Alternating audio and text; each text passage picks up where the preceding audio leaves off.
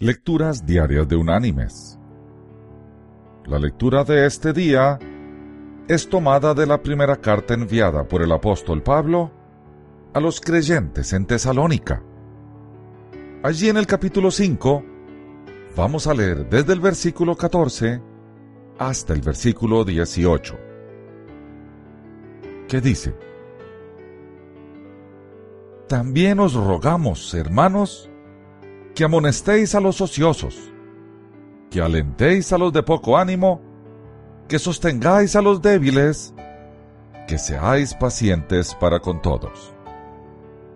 Mirad que ninguno pague a otro mal por mal.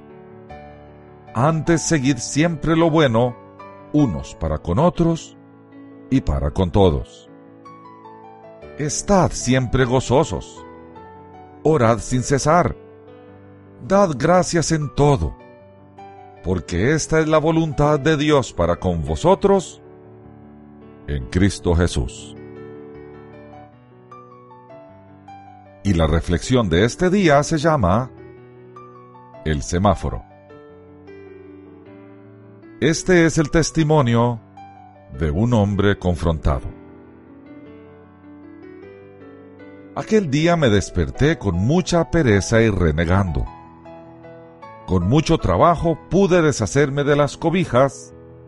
Me dirigí al baño arrastrando los pies y el alma, mientras maldecía el tener que levantarme de la cama sin poder quedarme en ella todo el día. Desayuné con los ojos tan cerrados como mi mente. Tal pereza me dominaba tanto que por no meter el pan en el tostador, preferí comerlo frío y beber la leche directamente de la botella.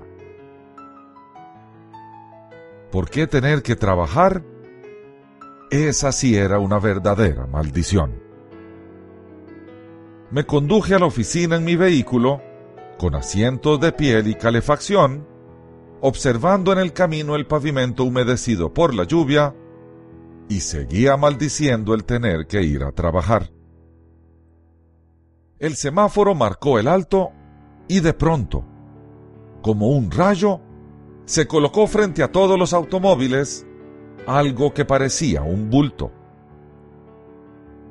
Por curiosidad abrí más mis ojos somnolientos y pude descubrir que lo que parecía un bulto era el cuerpo de un joven montado en un pequeño carro de madera.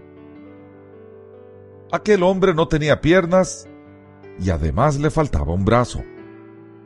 Sin embargo, con su mano izquierda lograba conducir el pequeño vehículo y manejar con maestría un conjunto de pelotas con las que hacía malabares. Las ventanillas de los automóviles se abrían para dar una moneda al malabarista que llevaba un pequeño letrero sobre el pecho. Cuando se acercó a mi auto, pude leerlo. Gracias por ayudarme a sostener a mi hermano paralítico.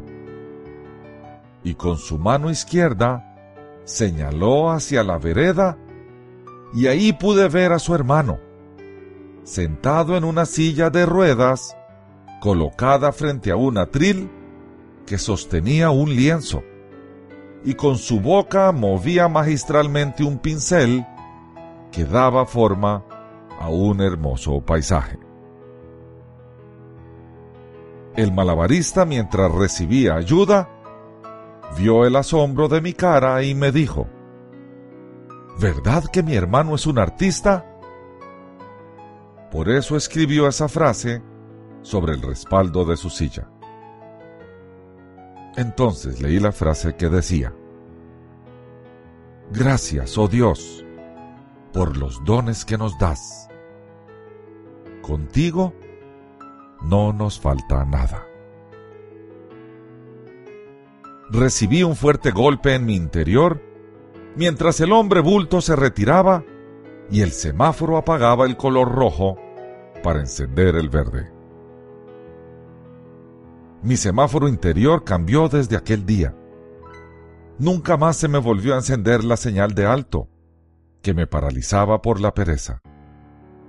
siempre he tratado de mantener la luz verde y realizar mis trabajos y actividades sin detenerme y con el mejor ánimo posible. Aquel día descubrí, ante aquellos jóvenes, que yo era el paralítico. Mis queridos hermanos y amigos, es muy fácil renegar a Dios por lo que no nos ha dado y es muy difícil agradecer a Dios por lo que sí nos ha dado. Nuestra cultura nos ha enseñado a siempre querer más, a tener una ambición desmedida, a no conformarnos con lo que tenemos. A los agradecidos, a los que viven en paz, nuestra sociedad les llama conformistas. Nosotros preguntamos, ¿quién vivirá mejor? ¿El conformista o el ambicioso? Hay un punto donde ambos términos se juntan. Cuando ambicionamos lo que nuestro Señor ambiciona. Que Dios te bendiga.